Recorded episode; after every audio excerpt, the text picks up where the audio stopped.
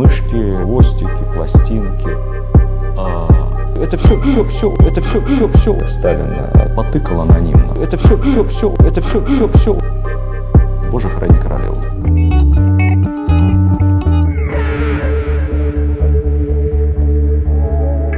Как вы относитесь к личности Виктора Петровича Астафьева? Как я должен относиться? Ну, я не Какого знаю, как, как ответа- писателю, как личности, как общественному деятелю. Лично вы как относитесь? Писатель замечательный, общественный деятель. Я никогда не следил глубоко за политической повесткой. С личностью не знаком. Я просто когда к сегодняшнему интервью готовился, все время думал, э, ну, то есть как, как, как этот разговор, собственно, повести. И потом случайно сел, утром начал пересматривать. Есть такая документальная картина, где они встречаются с Жоновым вдвоем в квартире в Красноярске у него, у Астафьева, последняя их встреча. И вот сидят за столом, значит, и говорят про все. Про все, вот такой плавный какой-то разговор, как река течет, без порогов. Я, э, поэтому, если вы не против, э, значит, э, попрошу, значит, оставь его мне немножко помочь, в том смысле, что я повыписывал кое-какие вот цитаты из этого разговора с Жоновым, и просто попрошу вас их либо прокомментировать, либо чтобы мы их вместе как-то Это его, его слова. Это его слова. Это его слова. Астафьев там задается вопросом о личности Гитлера. Ну, во-первых, он о Гитлере говорит, что Гитлер не чита нашему дикарю, имея в виду э, Сталина. Вот. А потом, собственно, задается вопросом, а как так получилось, что вот такой высокообразованный немецкий народ, э, страна университетов, э, общего среднего какого-то образования и так далее, э, поддалась э, этому человеку. Вот что такое случилось с немецким народом, что, что он их смог, э, смог Я бы, купить. я бы не преувеличивал роль личности в истории. Если бы не было Гитлера, то обязательно был бы Гесс, э, Геринг или э, все остальные на букву Г. Не будем их рекламировать. э, Или Ром, или кто-то еще. И кому-то другому бы президент передал власть, потому что такова была на тот момент исторически сложившаяся тенденция. Мо- Могли быть нюансы. Кто-то больше любит евреев, кто-то цыган, кто-то поляков. Там Гитлер особо не любил чехов, возвращающихся. Блин, важный нюанс. Вот. А, Там нюансы есть. Но когда мы говорим об истории, то не так много на самом деле. Роль личности колоссальна на поворотных пунктах. Но дальше, когда пошел процесс, вот, э, вы что думаете, что если бы там, во внутрипартийной борьбе победил бы не Сталин, а Троцкий, было бы как-то иначе? Ну, если говорить, было бы если говорить именно о Сталине, ну почему? а, Ну, ну, скорее да, чем нет, я бы Нет, ответил. я думаю, что было бы, э, для многих было бы сильно хуже с точки зрения репрессий. Вот, э, но все равно вот тенденция, э, определенные тенденции развития общества, они все-таки объективны. И тут мне кажется, что хорошо, конечно, почитать Акунина, историю государства российского или Карамзина, вот, но неплохо бы еще поучить марксистско-ленинскую историографию вот, и исторический материализм. Во многом они правы. Ну неужели вот эта нечеловеческая жестокость, которая, ну там конец 30-х годов, не знаю, там и так далее, и так далее, и так далее, неужели это было предопределено исторически? Нет. Нечеловеческая нет. жестокость. Это э, колоссальные э, общественные противоречия и социальные, накопившиеся во многих странах, не только у нас, безусловно, наложившиеся на личные качества руководителей. Безусловно. Вот, и в нашем случае давший вот такой трагический результат. Но та же нечеловеческая жестокость была свойственна и для Германии, а, и для Испании. Вспомните гражданскую войну в Испании.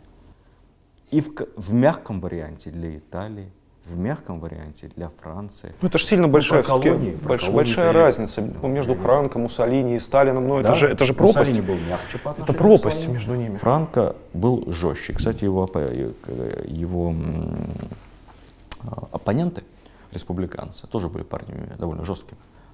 И э, а Гитлер был еще жестче. А когда закончилась война, пошла обратная волна жестокости. И опять же, если мы возьмем там массовое выселение немцев из Польши, там, собрал вещи 12 часов на выезд, э, без ничего. Э, Из той же Чехии, мирной Чехии, как они изгоняли немцев из западных областей, из судетов. Там. А что происходило во Франции в этот момент? Все это известная история э, по кто, разбирались, кто там спал в Париже с, с немецкими офицерами, и что дальше делали с этими женщинами. Вот. Эм, Вы знаете, вот мне кажется, что все-таки знаете, теория пассионарности э, Гумилева, она, конечно, сложно доказуема классическими э, историческими подходами. Но иногда это легкий эмоциональный ответ на многие вопросы, на которые найти рациональный ответ Хорошо. просто невозможно. Но если мы тогда... Э, Стафьев прошел всю войну, угу. как известно. Прям по-настоящему ногами. И если мы э, предполагаем, например, что роль личности в истории, она довольно-таки переоценена, то это, наверное, касается и в том числе Великой Отечественной войны, когда речь Я заходит... Сказал, в, в разные моменты. Ну хорошо, ну вот мы говорим сейчас да. о, о Второй мировой войне, угу. о командовании. Да? Вот он говорит, соответственно, следующую вещь. По поводу героизма и по поводу того, что значит, угу. победили. Он говорит, 3 миллиона регулярной армии сдались в плен первые дни. Какой героизм? Победили, потому что завалили трупами. Ну, это эмоциональные оценки, которые сильно отличаются от э, сухой статистики. Там, ну, он, же, он же там, вот, глазами это своими. Ну, он же не военный историк, который работает со стат данными. Он человек, который э, свои эмоции, свои личные переживания, свою трагедию, свои страдания и свой героизм, э, так сказать, как человек велик, творчески, вот, эмоционально преподносит. Поэтому к этому надо таким образом относиться. Трупами завалили, это образ. Вот. И когда мы смотрим с вами статистику потерь вот, на разных направлениях, в разные, статистика, она другая. Вот. Везде разная она. А, есть операции военные, где действительно там сдавались в плен или попадали в плен, эти вещи своими, попадали в плен сотнями тысяч. Киев, 41 год. А, катастрофа под Вязьмой осенью 41 года. А, а есть статистика совсем другая. Например, там, Ясо-Кишиневская операция. Вот. Молниеносная, почти бескровная в понятиях того времени для нас, сферическим военным успехом. А статистика, например, войны с Японией, операция Василевского, Маньчжурская. 12 тысяч убитых, Каждый, каждый, каждая смерть это трагедия, но это 12 тысяч убитых в среднем примерно в рядах э, советской армии тогда, и э, миллион убитых и взятых в плен японцев, а это одна из лучших армий в мире. Ну, статистика, понятно, ну, вы же знаете, это, знамен... эту, эту красивую... Понимаете? Это, все, это все, все, все очень по-разному. И когда вот это все складывается в сумме, то трупами завалили, совсем не получается. Получается, что на одних этапах времени одни люди воевали у нас очень плохо, а на других участках и в другое время, особенно когда армия превратилась в ту непобедимую машину, лучшую сухопутную, там, или вообще на лучшую армию в истории мира, в истории человечества. Это на 45 год. То она действительно воевала, воевала по-настоящему малой кровью на чужой территории, молниеносно, с невероятным успехом. Но это 45 год и конец 44 года.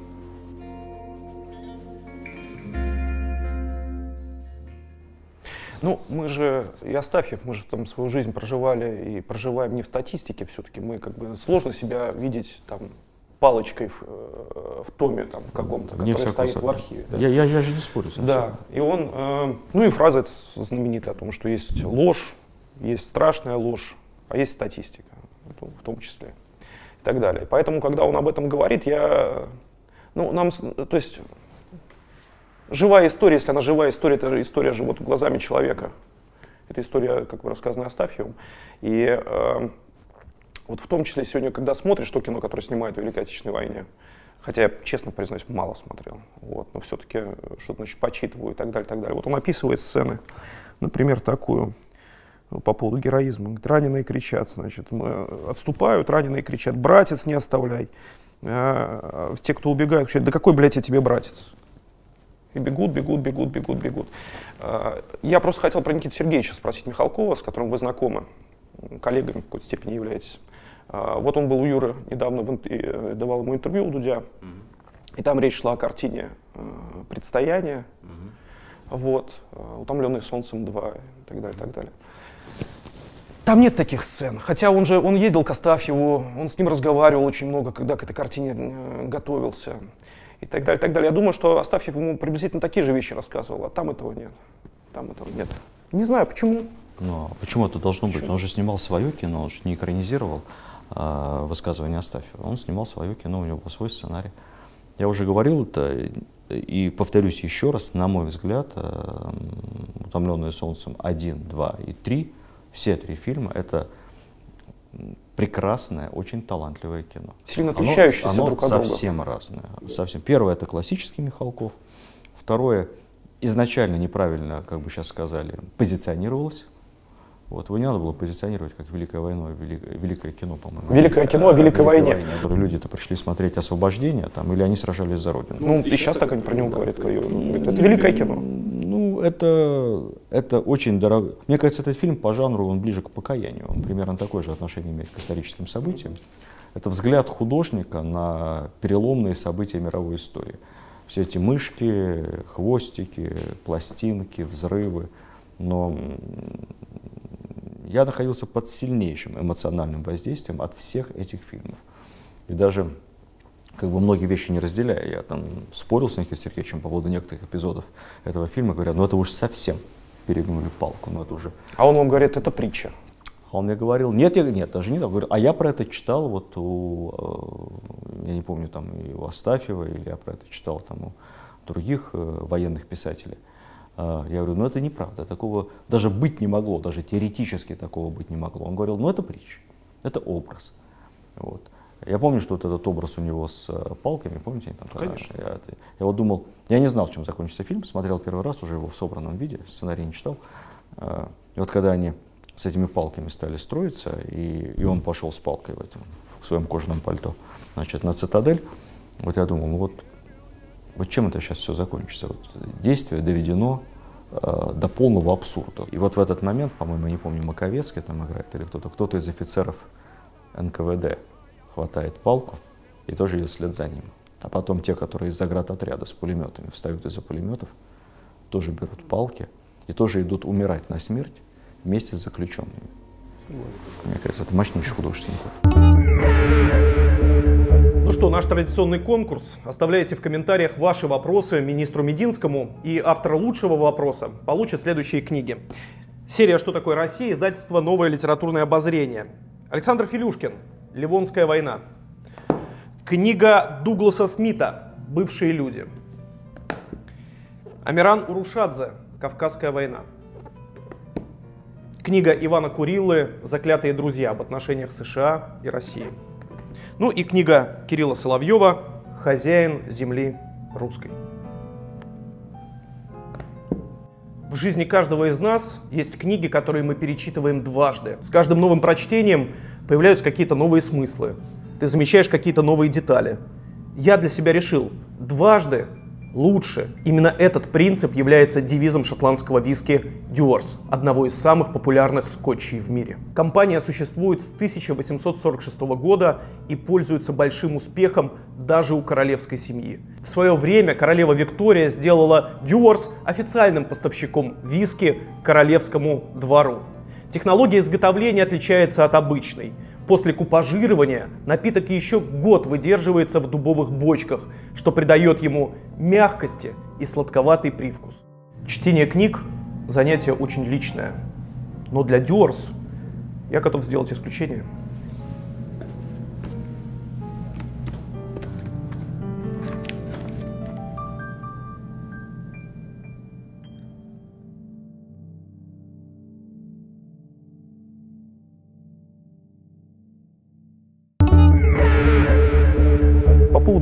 Политкорректности и Михалкова и так далее, и вот этой сцены, которая, значит, э, даже не сцены, в смысле, а того фрагмента жизни, который, значит, про который Астафьев говорит. А, Ну нет сегодня в современном кино о войне, об этой части нашей истории, о таких сцен. Сегодня совершенно как, э, ну как, как, я не знаю, может сегодня государство, я не знаю, вы как министр культуры, например, вы видите там, предположим, что вот э, на сцену, там массовую сцену, например, отступления российских войск, когда свои же солдаты, ну как Астафьев об этом рассказывает, бросают своих же раненых. Слушай, это всё Вот на это можно деньги давать государству? Да нет, ну, что значит давать деньги? Вы Ну знаете, как? Ну, вы знаете, я- недавно со мной, вот, вы знаете, нам передали чуть больше полномочий дали в части управления Фондом кино, фондом да. кино. Я не могу сказать, что у нас раньше было мало полномочий, но они были, скажем, в большей степени понятийными. А сейчас это все формализовалось, и это очень правильно, потому что э, все-таки Минкульт отвечает за государственную политику в сфере кино. И деньги, которые фонд кино вкладывал э, в кино, это, собственно, деньги, которые он получал от Министерства культуры, и за которые отчитывает. Получалось, что э, мы даем деньги, но при этом влияем, даже не влияем на результат, а не можем запросить отчетность. Вот так вот. Отчетности запросить не можем. А, либо запрашиваем ее как-то на добрых отношениях. Сейчас все это несколько формализовано, вошло в рамки закона. Это очень правильное решение, подчеркну еще раз. А, вот меня спрашивает э, новый замминистра, который пойдет на совет фонда кино, на очередной. Это, есть ли какие-то новые установки? Я не мог не вспомнить ему песню Семена Слепакова, известную про Рамзана Кадырова, тренера, тренера помните? Да. Это была юмористическая такая песня. Не верит мужским слезам, служит примером сам, нужен нашим тормозам. Рамзан, Рамзан, Рамзан. Установка очень простая, говорю, как в этой песне. Значит, хорошее кино мы должны поддерживать, а плохое... То есть, если такая сцена будет талантливо снята... не поддерживать. Понятно. Вот и вся установка. И ваша задача это вместе с дирекцией, сценарными советами отделить плохое кино от хорошего. Вот и все. И плохому денег не давать ни при каких обстоятельствах, а хорошее всячески пестовать и любить. И никаких других установок в Понятно. нет. Понятно. Да. Еще все-таки вернусь к Астафьеву, потому что, не знаю, мне кажется, вообще тот разговор, который между ними состоялся, он для сегодняшнего дня, ну, какой-то такой а, ключевой, чрезвычайно важный хотелось, чтобы его большее количество людей пересматривало. Он там получает письмо. Не получает письмо, в смысле, говорит жену о том, что говорит, ты знаешь, сколько я писем получаю каждый день? А это как, ну, какой там получается, там, середина, начало 90-х, вот это все. Говорит, нет. Говорит, вот смотри, какое мне письмо, значит, пришло из Ленинграда. Значит, достает это письмо, я заранее прошу прощения, тут довольно резко все написано, но речь Остапьева я поправлять точно не буду. Говорит, смотри, что мне пишут. Остапьеву. Значит, Исааку Абрамовичу Розенталю, то есть Виктору Астафьеву. С Новым годом, индюк ебаный.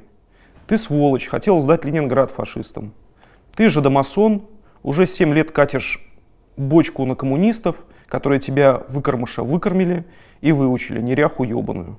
Пиздюк, пидорас ебаный, фашист, кулацкая сволочь, будь ты проклят, жидомасон. Ну и подпись, русский, Ленинград. Я знаю гигантское количество людей, которые сейчас получают таких писем в нашей стране, ну, пачками. Ну, только теперь не письма, а сообщения в личку, что называется, в Фейсбуке там и так далее, и так далее, и так далее, и так далее. Вы как себе представляете вот этих людей, которые эти письма пишут? Что это вообще за люди такие? Мало, малокультурные люди. Я тоже получаю много таких отзывов. Я иногда в Твиттер заглядываю, прелестно столько эмоций сразу. Сейчас таких людей стало гораздо больше, потому что раньше, чтобы написать подобное письмо, нужно было, ну, во-первых, уметь писать, э, ручка, бумага, конверт, марка, то есть проинвестировать в это время силы, какие-то эмоции. И, наверное, ну, наверное, там, этих авторов действительно уже накипело. А сейчас что там, открыл, что-то там потыкал анонимно одним пальцем. И вот и в душу человеку наплевал, и себе легче стало. К сожалению, количество подобных авторов с появлением анонимного интернета сильно выросло. Я задаюсь другим вопросом. Какая же это должна быть такая среда вокруг человека, э, которая делает человека, собственно, вот таким, который считает э, Виктора Петровича Астафьевым э, врагом русского народа? Не, ну, слушайте, вопрос, вопрос риторический. Возьмите э, любого достойного человека, который публичен, у него всегда найдутся недоброжелатели, которые высказываются вот в таком же омерзительном тоне. Ну, мне сложно себе представить, что там писатель во Франции, не знаю, в Германии в Соединенных Штатах получает такие письма. Мы не имеем возможности встать на место писателя во Франции, но я уверен, что там, Виктор Гюго получал немало подобных писем, просто тогда это было еще сложнее. Наверняка. У него же тоже была яркая общественная позиция. Вот, а уж там что там получал Хемингуэй, можем только догадываться. Хорошо, а к сути тогда этого письма? А, к сути письма, собственно, к содержанию. Оно там такое, в общем, там содержание есть. Не, не, не. Мы тратим так много времени. Не, не, не, про Ленинград. На такую спросить. глупость. Нет, да, да. это не глупость, потому что вопрос блокаде Ленинграда, собственно, который в том числе поднимал Виктор Петрович Астафьев, обсуждался и тогда очень бурно и продолжает сейчас, собственно, там огромное количество людей волновать. И, собственно, это, видимо, одна из причин, почему они эти письма пишут. А вопрос-то важный, чрезвычайно. Мы с Петровским это обсуждали, в том числе. Считаете ли вы, что вопрос, в принципе, о том, что надо было сдавать город или не надо было сдавать город, в принципе, возможен как часть общественного дискурса? А, скажу. Значит, а, Великая Отечественная война выходит за рамки всех а, войн, в которые попадала наша страна, включая... И не только наша. Ну, вообще, да, вообще. Нет, ну есть еще, нет, нет, не скажу, что все. Есть много колониальных войн, там в Африке, э, которые велись по схожим. Может быть, там в Азии тоже. По схожим лекалам, просто мы, мы их мало знаем. Мы все-таки европоцентричная цивилизация, вот мы там больше на себе э, сконцентрированы, как, как и все, в общем. Э, она велась не по лекалам войны. Вот, э, целью э, войны со стороны агрессора не являлась э, военная победа, захват какой-то части территории и принуждение к выплате контрибуции. Это была война, основанная на глубоких идеологических принципах, составлявших саму суть, квинтэссенцию нацистской идеологии. Война основана на принципе расовой и цивилизационной неполноценности, на основании которой побежденные мы подлежали, ну там, известным план ОСТ там, и так далее, не буду его цитировать, в основном физическому истреблению, а в меньшей степени перемещению в резервации на непригодные территории, ну или там в качестве рабского обслуживающего персонала. В этих условиях любые разговоры о том, что ему надо было сдать Сталинград, Ленинград, Москву или деревню Малиново, там, Малиновка, они бессмысленны. В случае э, сдачи Ленинграда город подлежал тотальной зачистке. То же самое произошло бы в случае сдачи Москвы. Вот. Сталинград, э, с ним произведена была тотальная зачистка. Вопрос-то не, не в том, э, понимаете, вы сейчас сказали как историк, но люди, которые хотят об этом поговорить, у них есть свои какие-то причины для этого. У Виктора Петровича Астафьева больше, чем у любого из нас здесь присутствующих оснований для того, чтобы решить самому, хочет он об этом поговорить или нет. И когда он говорит, что миллион человек, э, миллион человек погубили, город надо было, надо было сдать. Ну, он так считает, это его мнение. Ну, это его мнение. Это, это может обсуждаться сегодня в нашей стране? Ну, в условиях свободы слова, которая на самом деле царит в нашей стране, как мы понимаем, и вряд ли вас э, какое-нибудь управление ФСБ рецензирует. Вряд ли же, да? Нет, я тоже думаю, что никто. Вот. А, там, Единственное, ваш цензор это вы сами смотрите. Ну, вы телеканал сами... «Дождь», на котором вы недавно были, он склопотал по полной программе за это. Да. Э, они свободны об этом говорить, мы свободны давать оценку таким разговорам. Вот. Понимаете, я как-то, я работал экскурсоводом э, с нашими туристами в Чехии, и когда мы ехали, там, подъезжали к Праге, э, разговорившись со мной водитель пражского автобуса молодой, он говорит, что какие мудрые люди наши прадеды и там, деды. А, вот они не стали упираться, как вы русские. Вот, и не пришлось заново Злату Прагу отстраивать. Ну, сначала немцы вошли, немножко тут побузили, вот, не сильно ничего не разрушили, а потом ушли. Правда, с нашей же помощью. Вот. И вот теперь, видите, результатом нашей мудрой нашей политики, Масарика там и кто там был еще, вот, э, вот видите, что у нас теперь все прекрасно, город, туристы ездят, а так бы некуда ездить было бы. Это его правда. Вот это его правда. Я не стал этот разговор переводить туристам, потому что наверняка нашелся бы какой-нибудь ветеран, который бы настучал ему по голове. Вот. И у него была бы своя правда в этом отношении. Ну, вот. такие, такие люди. Что тут? Кто-то так и вел себя, кстати. Ведь э, Париж-то не сильно защищали, насколько память мне не изменяет. Париж открытый город. Да, открытый город. Э, а, наверное, у тех французов, которые погибли в сопротивлении там, или погибли в рядах армии Деголя, э, совсем другое мнение. И они, именно поэтому они, в общем-то, с маршалом Питеном-то обошлись-то жестко. Вот. Совсем другое было у них мнение по этому поводу. Мы, русские, ничего не можем сделать. Перестройка – это последнее испытание на нашу профнепригодность. Э, И опять, я, это не мои слова, я просто не хочу цензурировать. Это же э, Астафьев? Астафьева, да. Нихуя мы не годны. То, что мы натворили при большевиках, никаким богом не простительно. Друг над другом, над детьми. И то, что творим. Всякие державники доказывают опять, что мы Третий Рим. Он это он рукой машет. Ну и? Ну и вот я хочу ваше мнение услышать об этом, об этом мнении. Ну, я не согласен с тем, что он сказал. Почему? Ну, потому что э, мы э, великий народ, который э, многократно показал способность, как птица Феникс, возрождаться из пепла, побеждать всегда на выходе. Русские, я имею в виду русские не как этнос, это такое понятие культурно-цивилизационное, совсем другое. Эм, Мы всегда побеждали, всегда.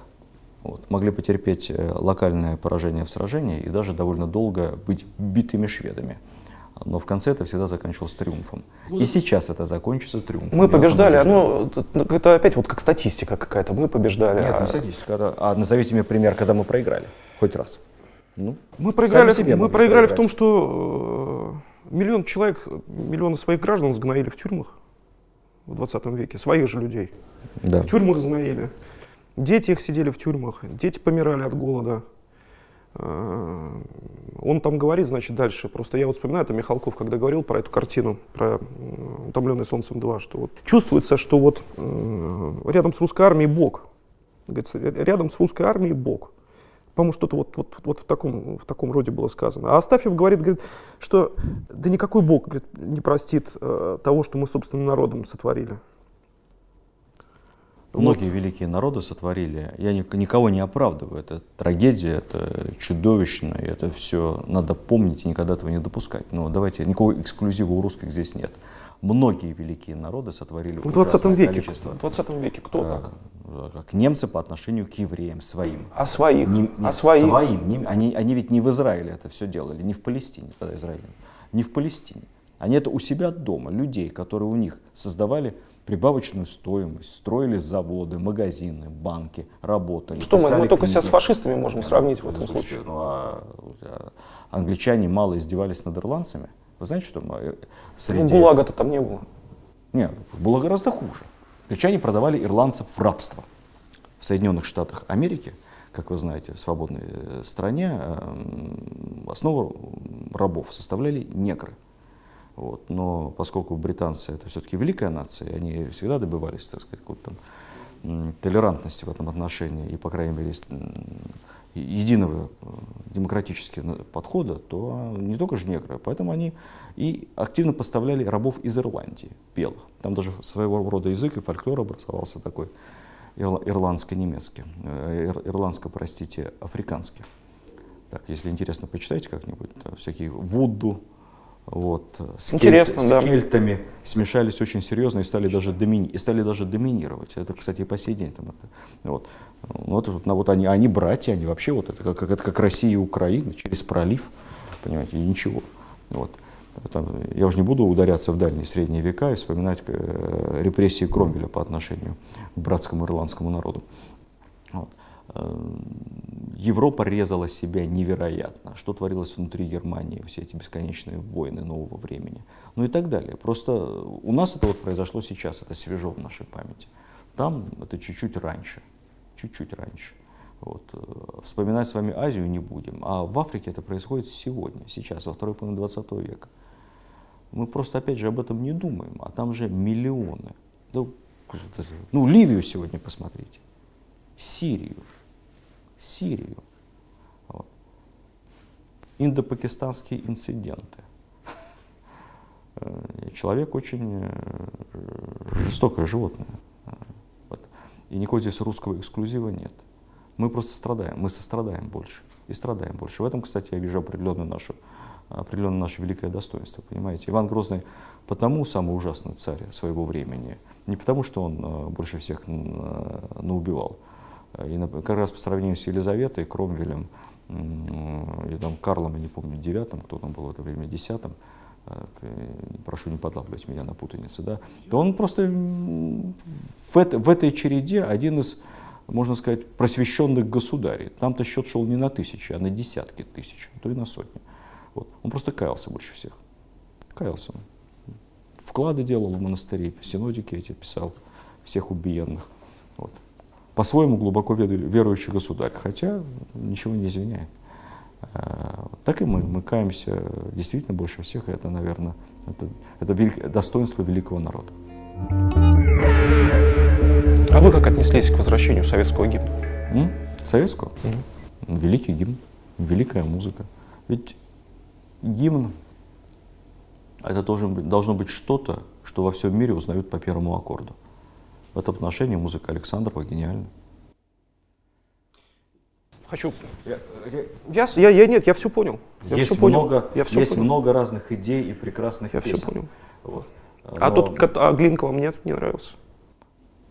какая разница, что мне нравится, что мне не Большая, нравится? ну как Да. ну, не, ну, слушайте, вы же мне, не просто- вы же не мне Глинка нравится, мне и Боже царя храни нравится. Я, я же не как, я не как министр, а я исключительно по-человечески. Да, по-человечески по-человечески. А еще мне очень нравится песня «Широка страна моя родная».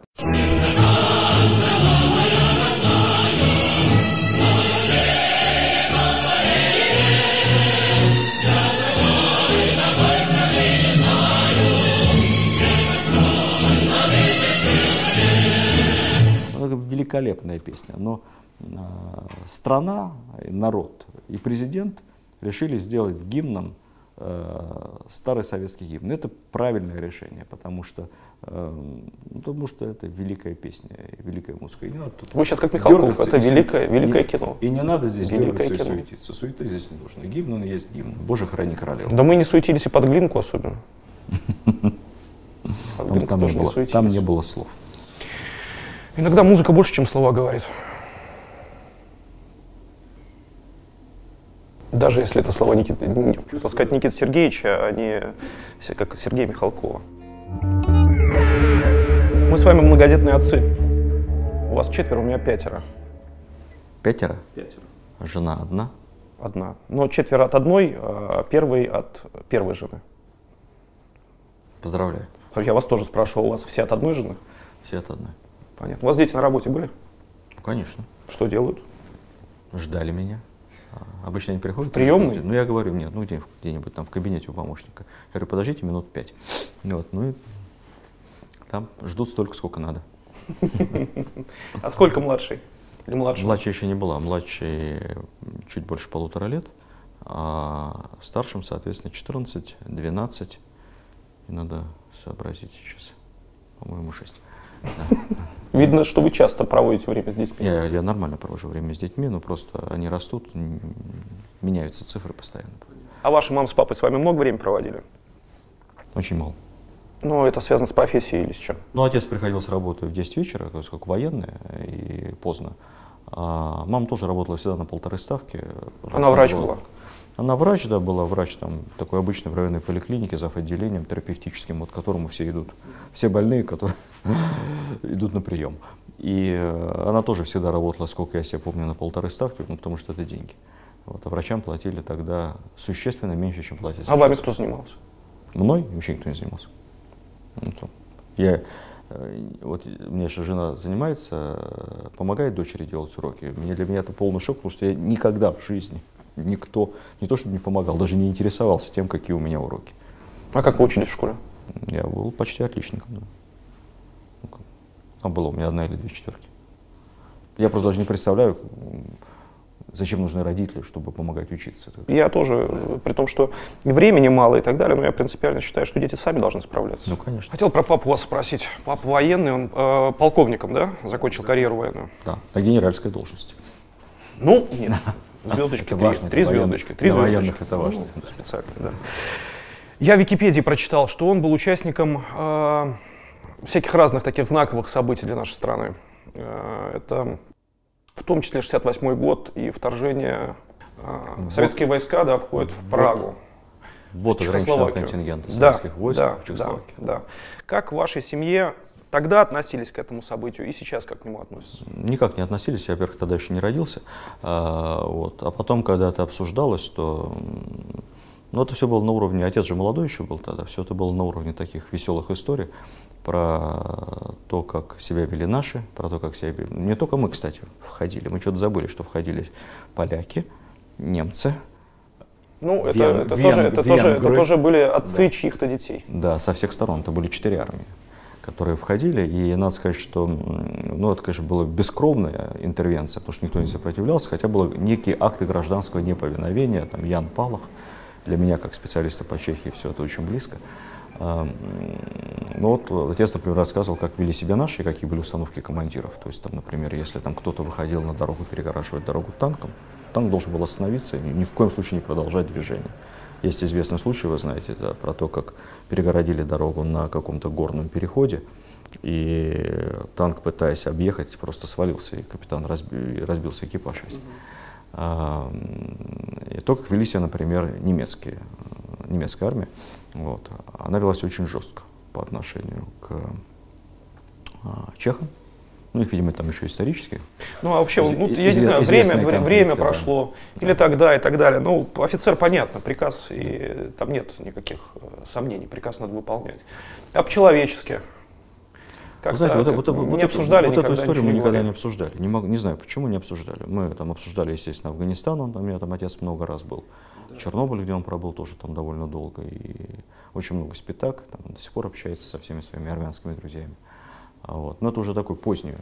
Сейчас более было недавно событие, да. 50-летие этих же событий, Мгм. и родственники, потомки, товарищи тех, кто тогда, вот сколько там, 7 человек, да, вышло, по-моему, на Красную площадь. Да, там 7 или 8. Вот, э, вышли. Их опять тут свинтили, э, там, и так далее, и так далее, все это случилось. Э, Вы как э, к, э, к этому относитесь вообще, вот к тому, что они вышли в 68 году, ну, и к тому, что сейчас понятно. Ну, к тому, что они вышли, они смелые люди, они правильно поступили. Если ты с чем-то не согласен, тем более в, то- в тех условиях, э, это надо иметь большое гражданское мужество, чтобы об этом заявить. То есть к этому можно относиться только с уважением.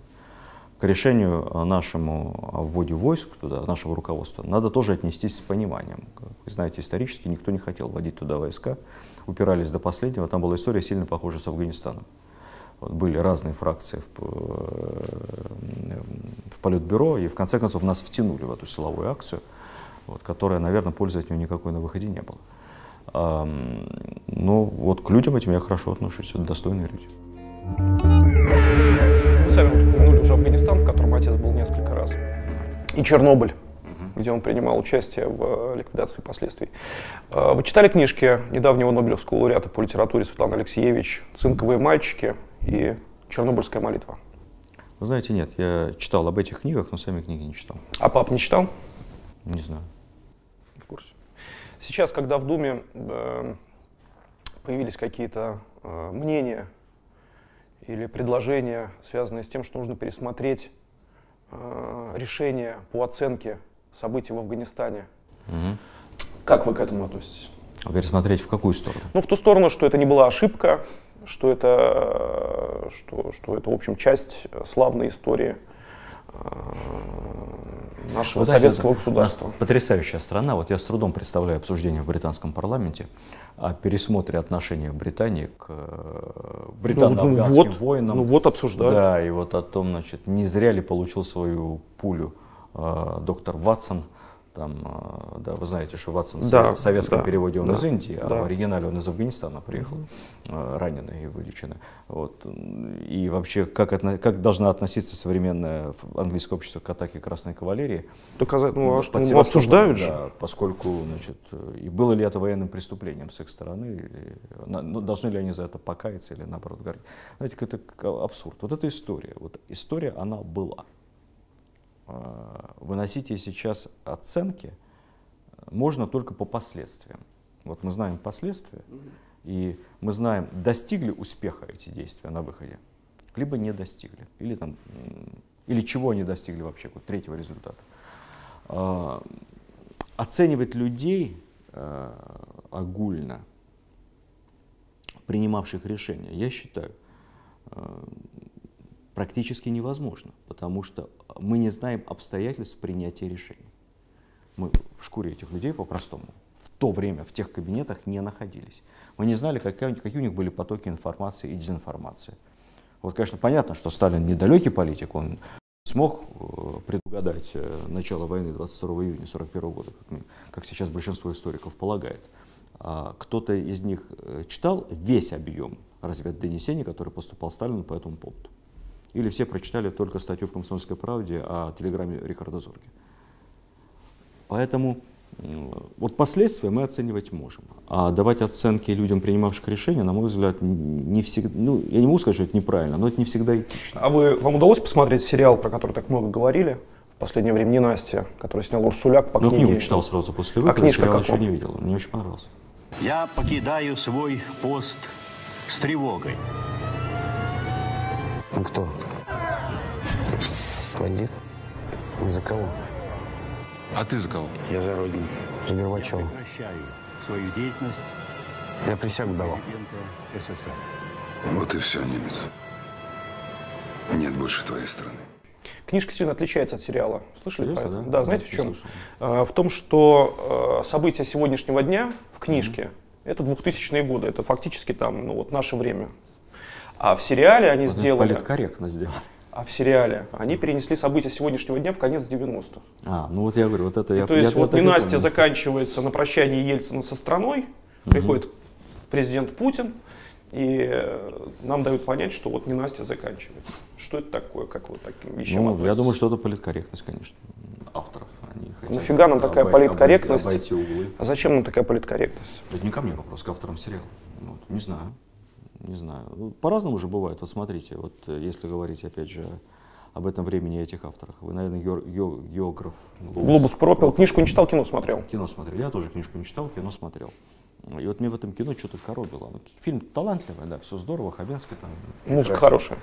Все, все хорошее кино, мне что-то коробит. Вот, вот оно так не бывает, понимаете? Вот оно так не бывает. Вот, э, а действие, как вы помните, кино происходит сейчас. Ну, три года назад, ну, четыре, да, пять. Ну, происходит сейчас. Потом я прочитал книгу, я понял, что в книге автор пишет об учителе из начала 90-х. Действие происходит в начале 90-х. И тогда все стоит на свои места сразу. То есть э, вот в том фильме произошло обратное перенесение. То же самое, что сделали авторы династии, наоборот. Вот они перенесли это в наше время. И московский учитель, получающий очень приличные деньги, или даже думаю, учитель из Екатеринбурга или Перми, вот не будет так себя вести так общаться с детьми, как общался герой из начала 90-х. На самом деле, из вполне такой жизненной, очень реалистичной книги. Не, я хочу все-таки на секунду вернуться вот к этой истории с политкорректностью. Мне кажется, что это вещь чрез- чрезвычайно вредная вообще для культуры. Когда э, произведения культуры, будь то кино или книжка, начинают подстраивать под какие-то требования политкорректности сегодняшнего дня. Чушь какая-то. Ну, политко- я, я вообще большой противник политкорректности, особенно в европейском понимании этого слова, потому что политкорректность это, как правило, неправда. Что важнее, милосердие или справедливость?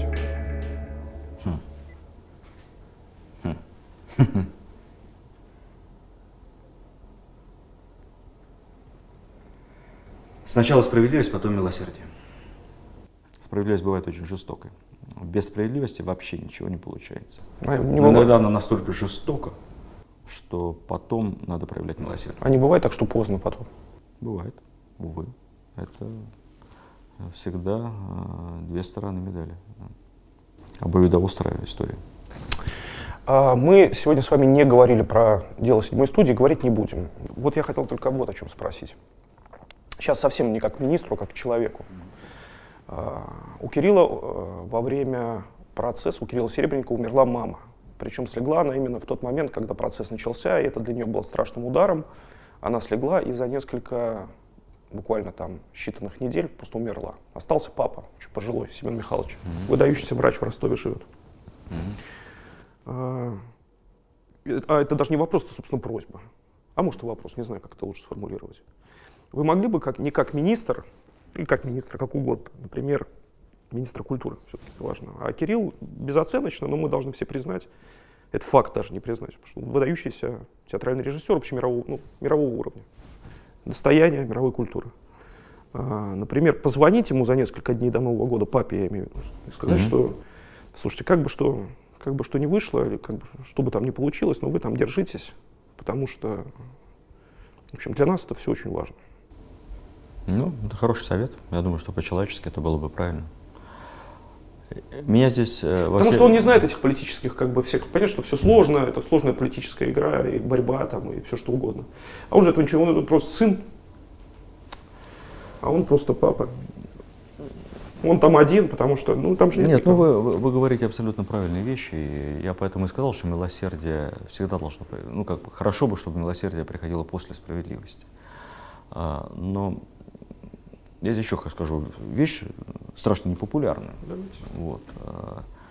м, У нас все-таки не должно быть двойных стандартов по отношению к людям, творческих профессий, нетворческих. У нас были э, несколько чиновников арестованы справедливо Да. справедливо и наказаны были справедливо. Пока не отбывали наказание, я точно знаю, что у одного умерла мама, тоже через нашу Ну, вы звонили кадровую родственникам? службу а, звонил. У другого умер папа, а один из допрашиваемых умер по дороге домой сам. Я- я- приехал домой и умер. Никогда Вот себе это- не позволял Да. в голове ни на секунду допустить, что Да. Кирилл Да. его семья важнее, чем Итин, чем ваши заместители и так далее. Ну да, Мне просто это- кажется, это что... все ужасно, все ужасно. Ну, в общем, мы все сказали. Это все ужасно, вы абсолютно правы в отношении милосердия и того, что надо поддерживать. Мы это будем делать. Спасибо, что Спасибо вам. смотрите на это под правильным ракурсом.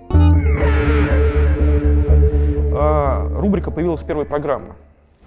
Еще до всей этой истории с аэропортами и так далее, и так далее. Эта рубрика у нас называется «Русское поле экспериментов». Мы гадаем по книжке Егора Летова, не поверите. Так совпало. Юрий Борисович Нарштейн сказал «гаданем». Это называется «гаданем». Клянусь, посмотрите первую программу с Петровским. Поэтому я надеюсь, что вы не откажетесь, и мы гаданем на книжке Егора Летова. Значит, э, ну, подведем итог нашему разговору и заглянем в будущее. Любая страница, э, первые восемь строчек. На, на обум открываю, да? Русская традиция старая. Солнечный зайчик взломал потолок, закатился камешек на гору. Пряная косточка свежего горя верно и яростно канула в янтарную лету заслуженного долголетия. Солнечный зайчик взорвал потолок, кончился почерк, угасли дожди. Стихло безмолвие, а родина настала. Спасибо вам огромное. Спасибо. Спасибо. Спасибо. Спасибо.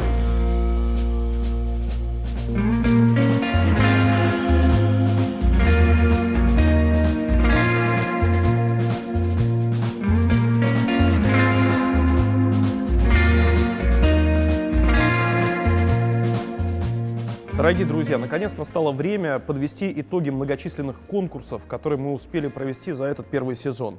Сейчас я назову победителей, вернее лучшие вопросы, которые были заданы нашим гостям, и победители получат те книги, которые мы заявляли в нашей программе. Ну что, начинаем с Михаила Борисовича Петровского. Итак, вопрос задает Павел Коршников. Каких три люби- любимых музея, кроме Эрмитажа, необходимо посетить в Петербурге, в Москве, и что именно надо обязательно там посмотреть? Павел, поздравляем вас, вы получаете книги из программы с Михаилом Петровским.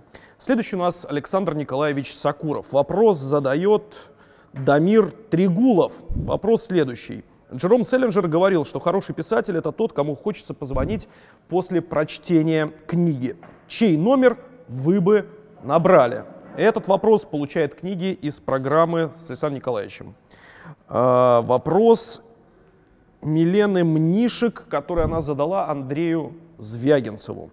А, Андрей Петрович, ваши фильмы изобилуют некими пасхалками на многие произведения мирового искусства, будь то фильмы Тарковского или «Охотники на снегу» Брейгеля. Мне очень интересно, как поклонницы вашего творчества и по совместительству искусствоведу, узнать, как вы выбираете какое-либо произведение, каких мастеров вы любите и чаще всего используете для своих аллюзий. Поздравляем вас, Милена, вы получаете книги из программы с Андреем Звягинцевым. Следующий у нас гость был Дмитрий Быков, а, победитель под ником «Боевые ботаники». А, Дмитрий Львович, вы говорили, что одиночество часто признак прогресса, самодостаточности, морального развития. Можно ли тогда считать мастурбацию высшей степенью сексуальной гармонии? Этот вопрос получает книги из программы с Дмитрием Быковым. А, Вопрос Юрию Борисовичу Нарштейну и победитель Just Come. Вопрос следующий. Как вы думаете, почему так много студентов-мультипликаторов и так мало самих мультипликаторов? А хороших современных, современных анимационных фильмов еще меньше. А, следующий вопрос у нас задавался Анатолию Борисовичу Чубайсу и задавал его Александр Гетманов. А, Анатолий Борисович, комментарии к данному видео, имеется в виду интервью, свидетельствуют по-прежнему о высоком уровне э, ненависти к вашей персоне в обществе. Что-то подобное задавал э, Николай Солодников, это я. Э, хотел бы уточнить, э, что дает вам силы не опускать руки, стратегическая вера в правоту того, что вы делаете, или тактический навык не обращать внимания на человеческий негатив. Э, как научившись закрывать свое сознание от людской злобы, не растерять сердечной отзывчивости на человеческое тепло. Поздравляем вас, Александр Гетманов, вы получаете книги. Так, и, соответственно, программа с Чулпан Хаматовой. И вопрос задает Али Гусейнов. Вы получаете книги. А, вопрос связан с теми стихами Летова, которые читала Чулпан в конце программы. Мы больше не мы. В этой связи вопрос к Чулпан. Так, кто мы? Простой вопрос. Спасибо вам за него, вы получаете книжки. Ответы на все эти вопросы мы озвучим уже в нашем новом сезоне, который выйдет в январе. Все, поздравляем вас. Ура!